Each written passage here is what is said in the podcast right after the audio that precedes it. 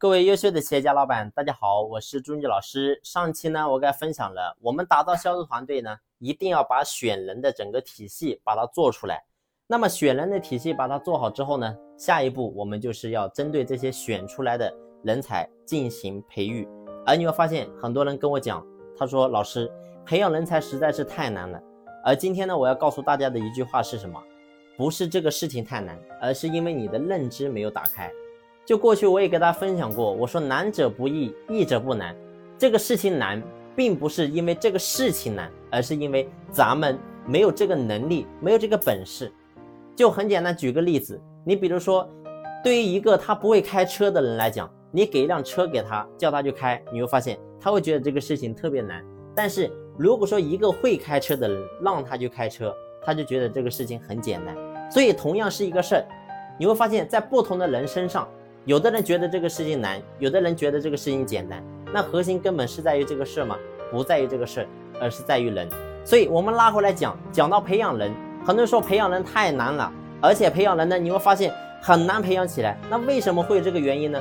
我说不是员工的问题，也不是市场的问题，是谁的问题？一定是咱们老板的问题。因为老板是企业里面的唯一的天花板，只有你的。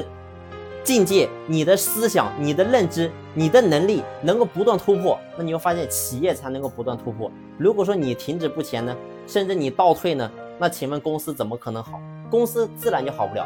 所以，关于说在培养人这一块，其实呢有两个方面的维度。那么第一个维度呢是心法层面，第二个维度呢是方法层面。那么关于心法跟方法层面呢，我都会。在后续的分享，陆陆续续的跟大家去打通。那么我希望呢，大家能够真正的用心的去聆听我给大家分享的这些点，这一点真的真的非常重要。包括说我自己在公司里面，我也是这么做的。为什么我今天我能够自动化运转？为什么我能够三个月不去公司，公司能够照样的自动化运转？很简单，因为我都是这么过来的。所以我希望大家能够真正的去接受，能够好好的去改变，这个真的真的非常重要。